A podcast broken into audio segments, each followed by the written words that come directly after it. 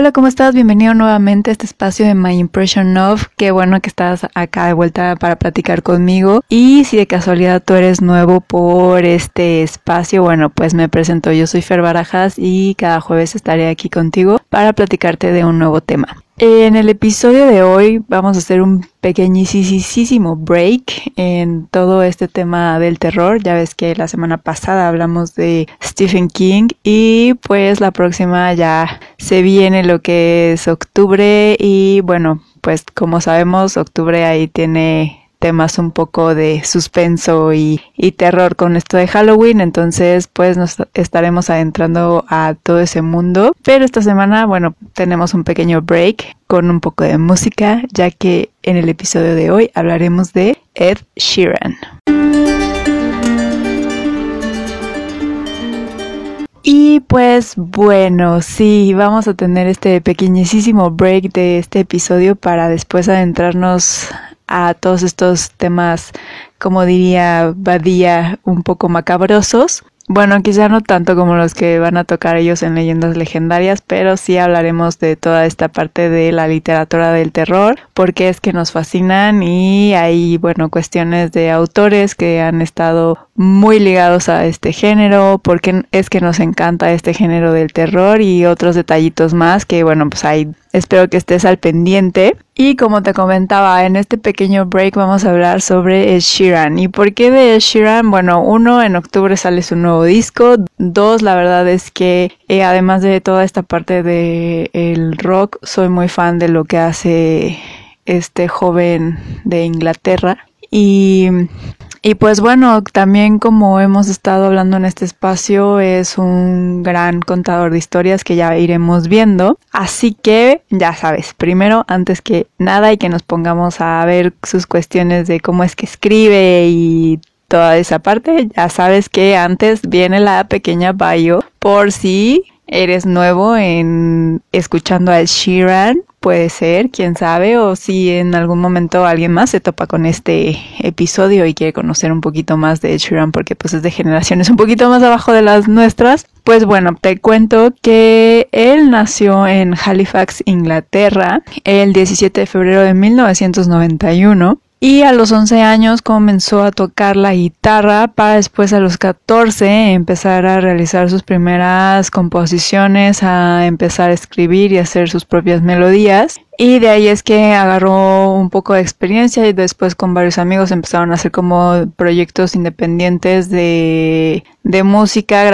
grabando de forma indie para eh, después ser, ahora sí que como muchos cantantes yo creo que, mm, que será a partir como de los inicios de los 2000 más o menos, ya que estaba un poquito más en forma toda esta parte de YouTube, bueno, pues fueron ah, eh, ahora sí que llegando o más bien se exponían más algunos de los cantantes y era como más fácil de que fueran visibles y llegaran a las grandes disqueras. Y pues este fue un poco el caso de Sheeran. Y bueno, pues él cuenta con cuatro discos de estudio que para mí siempre han sido muy ingeniosos hasta cierto punto los títulos, ya que el primero es Más, literalmente el signo de más, que salió en el 2011. Después está el de por en 2014, el de entre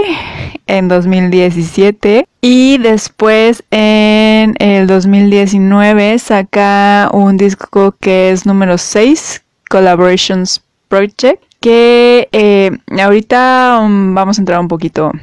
a detalle en de qué se diferencia este Number 6 a los otros que tienen estos títulos de eh, operaciones matemáticas. Y bueno pues te adelanto que a finales de octubre va a sacar su nuevo disco que em, este sería el quinto estudio y se va a llamar igual. Una de las cosas que caracteriza mucho a Ed Sheeran en la cuestión de sus canciones es que él se involucra tanto en toda esta parte de la melodía como en la parte de, las de la letra de las canciones. Él escribe, eh, posiblemente sea uno de los artistas con más canciones escritas y por su forma tan sincera de, contar eh, ciertas anécdotas a través de sus letras es que eh, lo han llamado para colaborar con muchos artistas en diferentes géneros. Ha escrito canciones tanto para Justin Bieber, para The Weeknd, One Direction, eh, Christina Perry,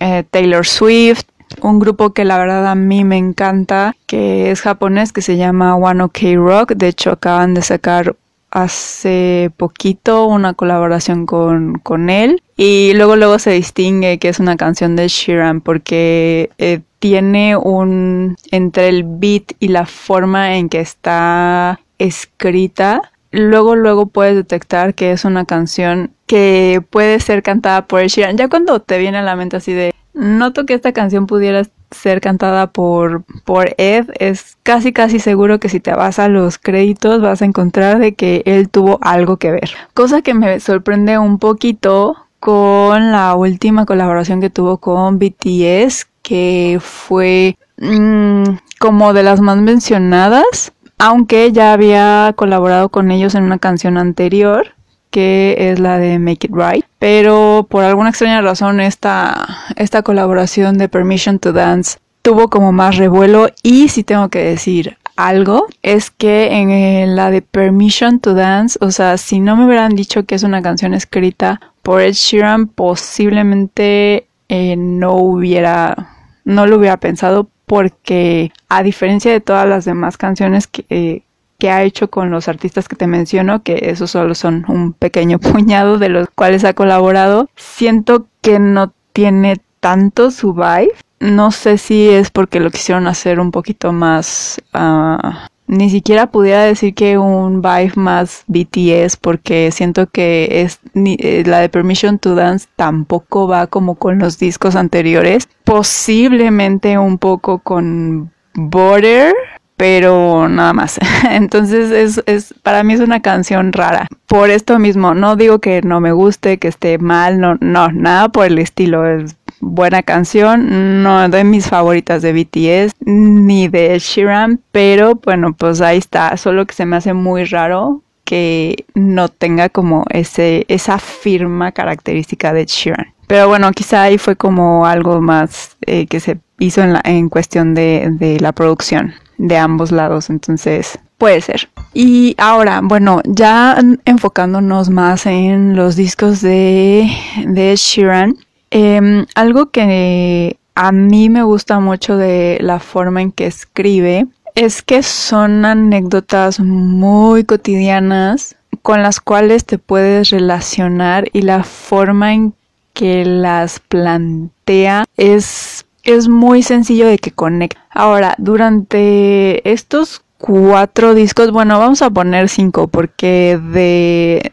del que va a salir en octubre ya tenemos tres canciones que son la de Shiver, la de Bad Habits y Visiting Hours. O sea, ya tenemos tres adelantos, entonces quizá podamos ahí meterlas un poquito y hablar en lugar de cuatro discos, este, de estos cinco discos que hay de estudio. Dentro de toda la gama de historias que nos cuenta, él la verdad es que no se limita en lo que nos dice, tanto como para que nosotros lo conozcamos como también para que hagamos como ese clic, esa conexión. Que alguna vez en otro episodio eh, comenté que hay una canción que se llama Paper de Three Doors Down que justamente habla como de esta parte de que los artistas o más en formal los cantautores o los escritores ponen en papel todos sus sentimientos y a través de ellos uno los puede hacer suyos y poder expresar algo que lleva adentro que a lo mejor no sabía cómo expresarlo o que no identificamos muy bien. Y a la hora que eh, escuchamos a lo mejor la canción de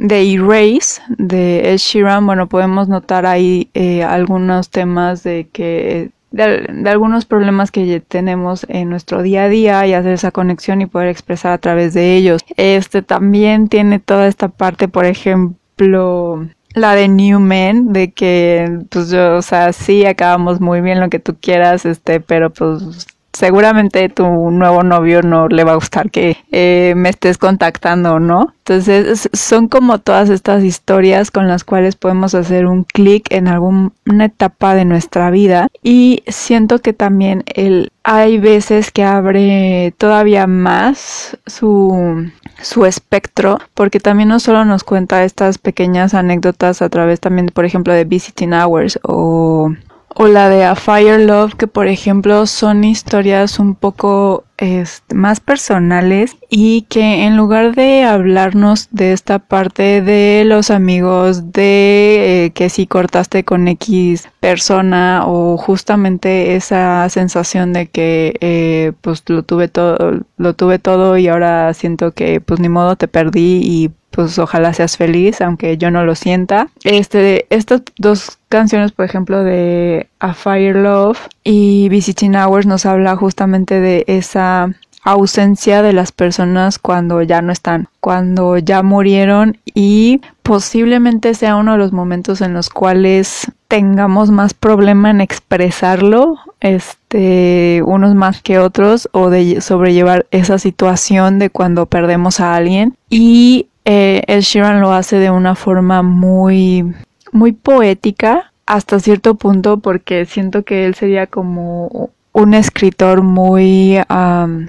muy cotidiano o sea, te habla con un lenguaje muy, este, muy del día a día. No se va con todas estas alegorías que a veces vemos en otros tipos de, de artistas que se van más por las metáforas. Él no, o sea, él se siente que lo que escribe es como si estuviera escribiendo un diario, como si estuviera escribiendo una carta, eh, algo más apegado a nuestro a nuestro día a día, ¿no? Y siento que también maneja mucho esta forma de eh, hacer clic con la tonada que le da o con la melodía que hace en cada una de, esas de sus canciones. De hecho, algo característico de cada uno de los discos de Sheeran, que es algo que él quiso hacer, no sé por qué en todos los discos, para mí hubiera sido como en uno, posiblemente en dos, es, más que suficiente, pero hacer estas canciones tipo vals de que justamente las escribe como para que en ese día de tu boda eh, las puedas poner y sea la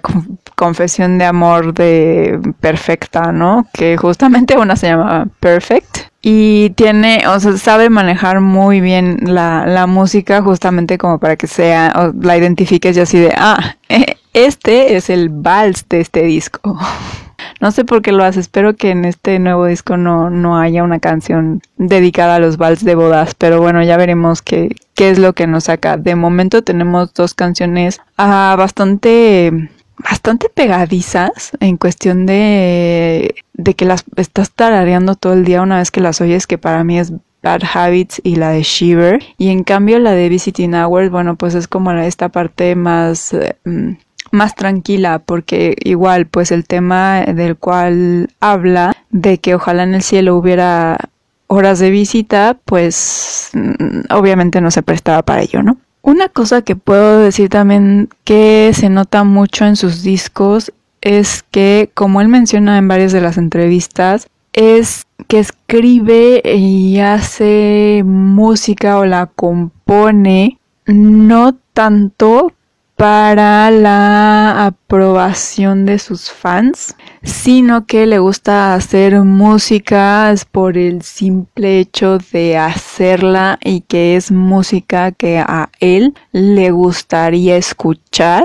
ya sea en la radio o en una tocada, este algo tranquilo, él hace la música básicamente para él. En algún momento, eh, de hecho esto lo dice en una entrevista para Apple Music, me parece, que durante esta época entre el 2014-2019, que todo era como muy rápido, eh, andaba de giras todo el tiempo, haciendo música, haciendo colaboraciones, escribiendo para para sus discos, para otros artistas, o sea que no había como un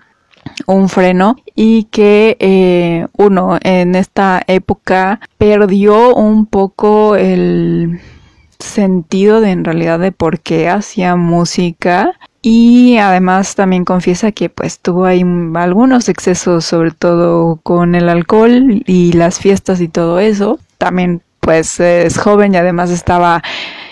en el mero pico de su carrera y pues no se le puede culpar de que de repente haya perdido como ese, ese camino y se haya ido a la parte de las fiestas. Pero eh, hubo dos acontecimientos. Uno fue la pandemia y dos, el que además uno se casó y además ahora ya es papá. Entonces él menciona que estos dos acontecimientos fue como, como un parteaguas en su carrera porque eh, aquí ya es que digamos baja el total y absolutamente el ritmo de lo que traía y eh, ahora empieza con una vida todavía más fit y cuidado eh, de que ya no toma, ya no fuma, ya no tiene todos estos excesos que siento que es algo de lo que está diciendo en Bad Habits, porque si ponemos atención a la, a la letra, pues en, en el coro es como de sé lo que va a pasar después de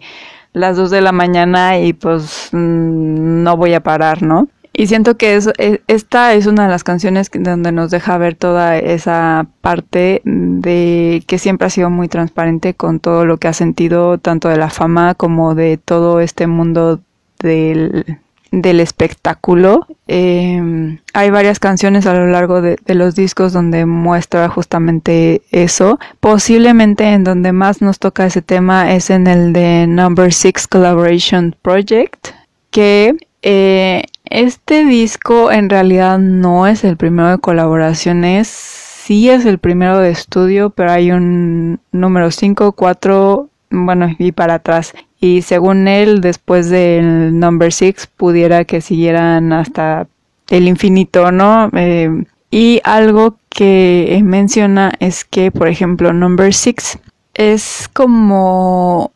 un proyecto aparte donde justamente es un espacio en el cual toca temas un poco más atrevidos, eh, toca otro tipo de géneros, por ahí tenemos algo de colaboraciones con reggaetón. Son canciones que tienen como otro tipo de música. De hecho, si, pon, si los ponemos juntos, toda la parte o toda la discografía que tiene como solista, que eso es otra cosa. Él en sus discos de que tengan como estos títulos de más por entre porcentaje eh, igual y todos los que vengan, no, no sé hasta si posteriormente venga raíz cuadrada y hasta qué momento pueda quedarse sin signos matemáticos, pero en estos discos jamás, jamás, jamás va a haber una colaboración, siempre va a ser él cantando solo y eh, si lo podemos notar, o sea, si ponemos mucha atención,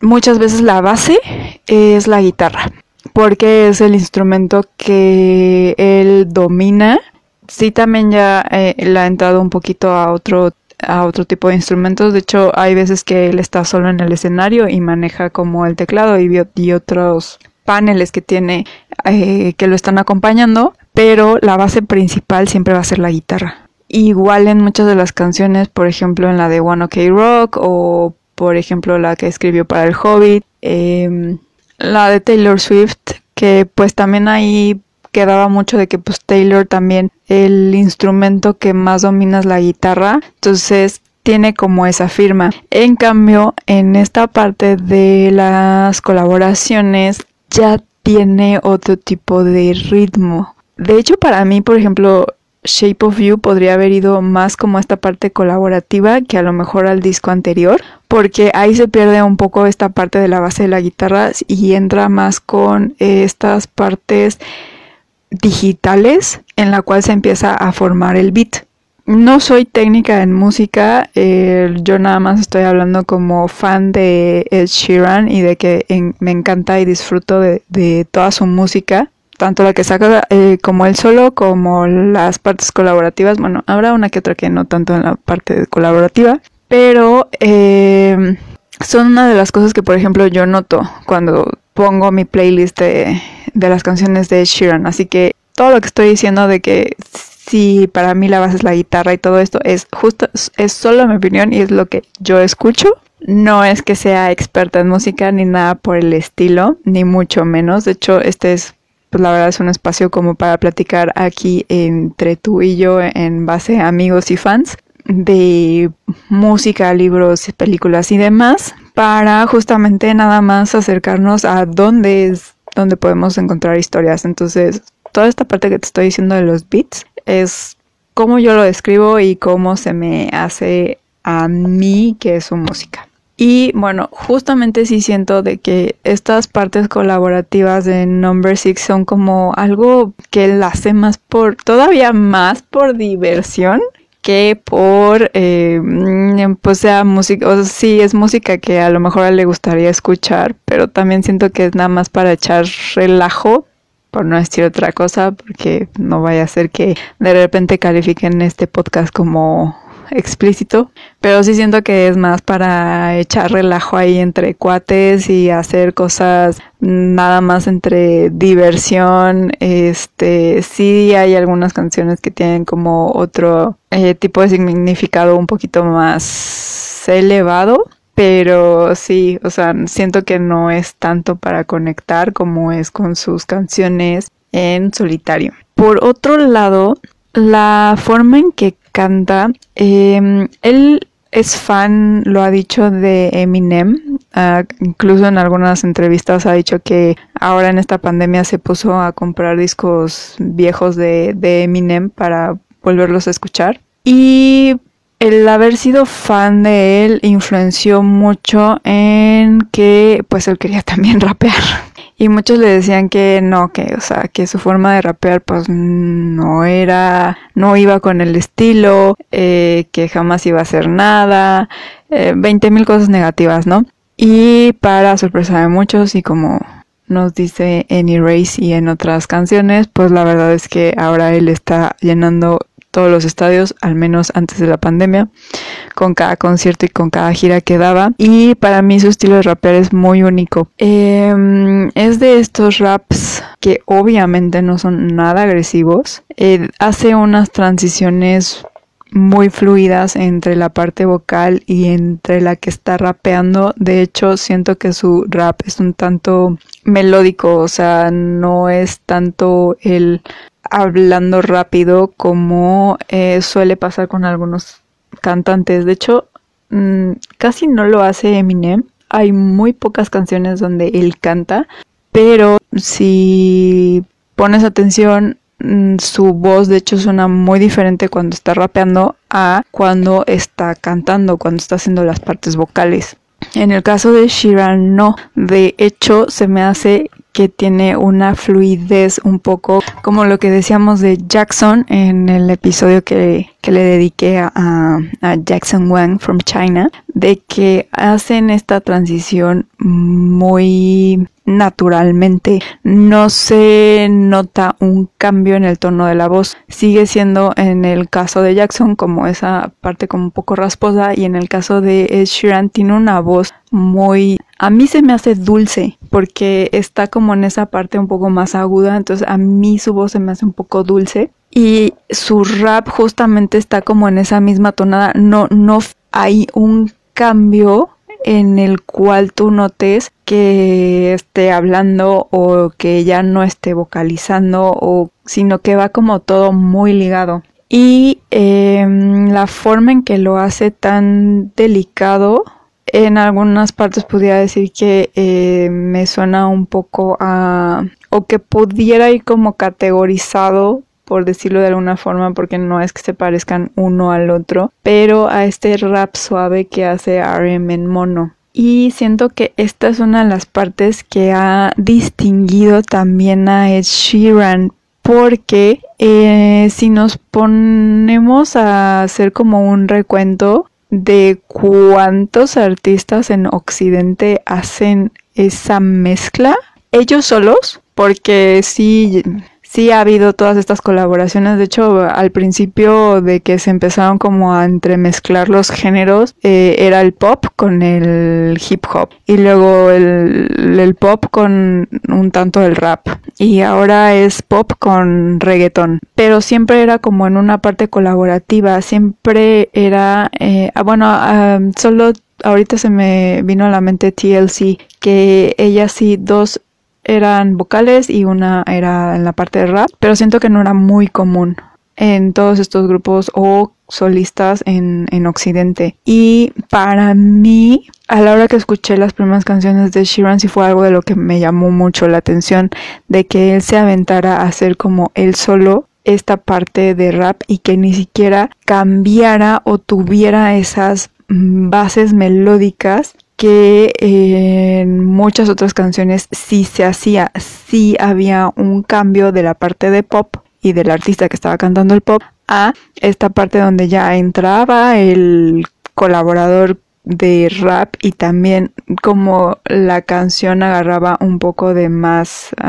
más rapidez. En el caso de Sheeran no, sino que todo va como en la misma melodía y sabe perfectamente cómo jugar con la parte de la composición musical para que vaya con ambas formas de cantar o vocalizar o no sé cómo se llame esta parte, pero el chiste es de que él hace muy buen match en cómo manejar las notas de los instrumentos en el momento preciso para que coincidan obviamente con la rapidez de las frases que, que suelta en rap y las que van en vocal. Comparando los discos que tiene en solitario, él menciona que pasa algo muy curioso, que es que suelta el primer single y que por lo general a primera de cambios los fans que lo han seguido desde un principio aquí este no me incluyo porque a mí sí me han gustado pero que la mayoría de los fans que lo siguen desde Team A eh, sienten que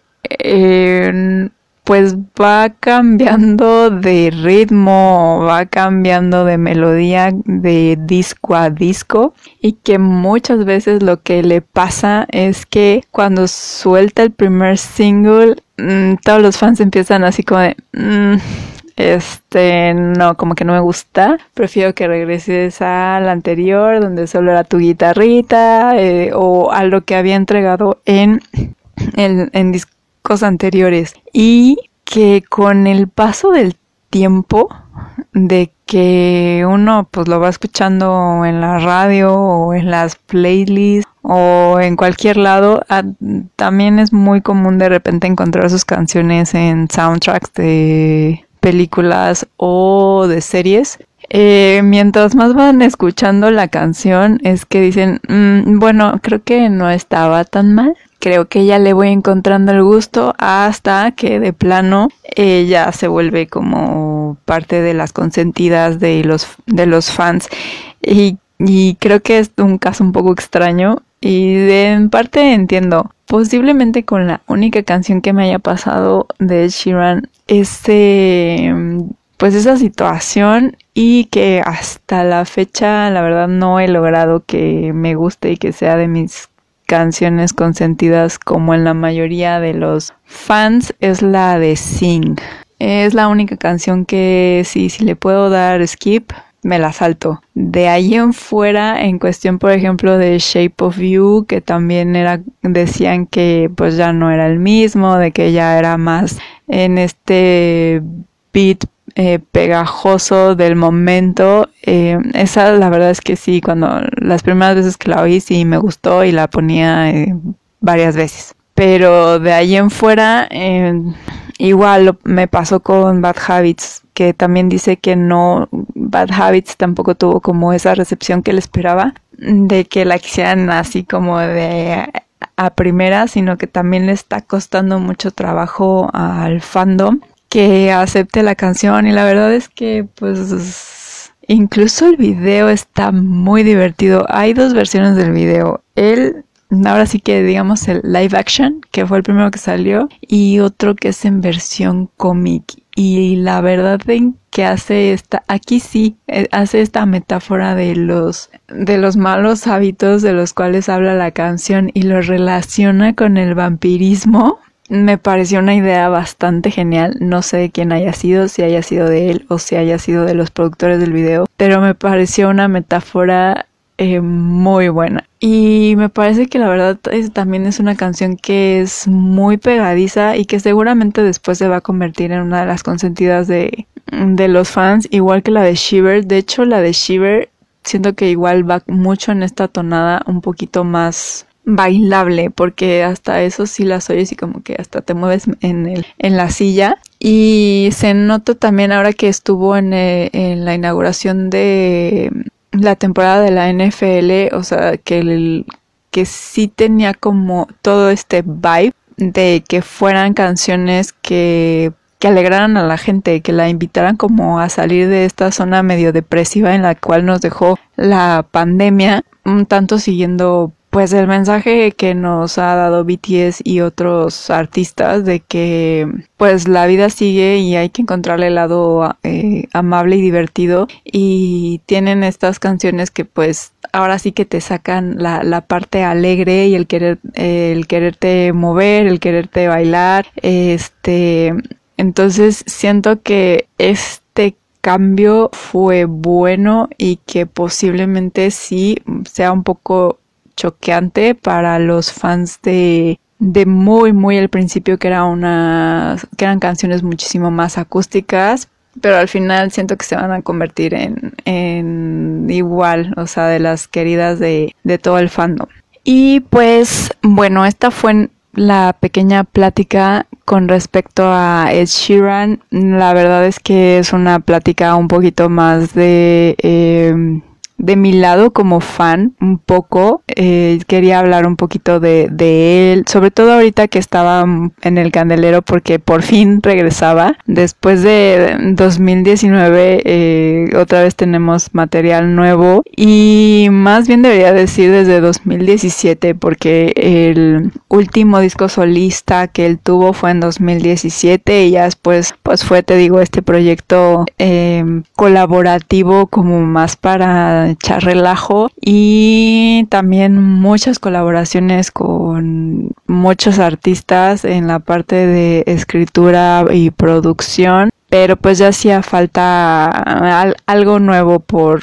por parte de él ya solito para que nos siguiera contando todas estas historias personales y ahora que pues está empezando como otra etapa de su vida, em, pues habrá que ver ahora qué es lo que nos cuenta, si seguiremos teniendo a lo mejor canciones un poco de, eh, pues de fiesta de amistades o a lo mejor ya nos empieza a cantar algo un poco más familiar. Quién sabe, habrá que esperar ahora a finales de octubre que sale el disco de Igual para ver qué más nos cuenta, además de sus malos hábitos que ya no tiene, de que ojalá hubiera de que ojalá hubiera horas de visita en el cielo. Y ahora sí que también los escalofríos que siente cada vez que eh, ve pues quiero creer que a su mujer quiero creer que esa de Shivers es para su esposa. O al menos inspiró en alguna situación así con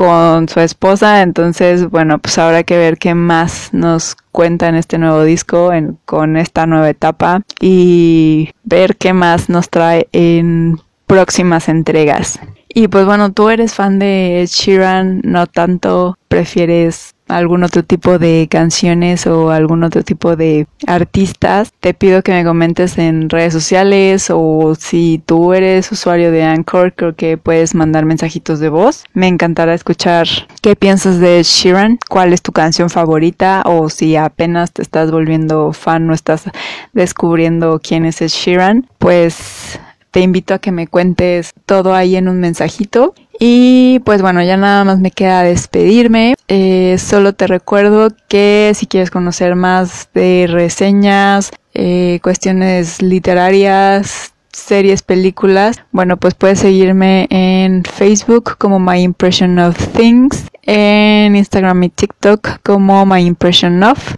Y si te quieres echar ahí un clavado también para ver como cuestiones de reseñas de películas, ahí por, por ejemplo hay una de Kingdom, de Lucifer, nos que fueron como las de las últimas que saqué. Ah, y también de Carlos Ruiz Zafón, que en esta semana justamente tocó hablar de su último libro. Eh, pues te invito a que vayas al blog, también te dejo el link abajo. Y pues si te gustó, te pareció de utilidad interesante, pues te pido que compartas este podcast con todos tus amigos amantes de la música o con esos cazadores de historia, porque en cada rinconcito de este mundo hay historias que están esperando ser leídas, contadas o escuchadas y pues qué mejor que ayudarlas a llegar a esa persona que las ha estado buscando. Me despido y que tengas un muy muy feliz playlist, ya sea de Sheeran, de las canciones con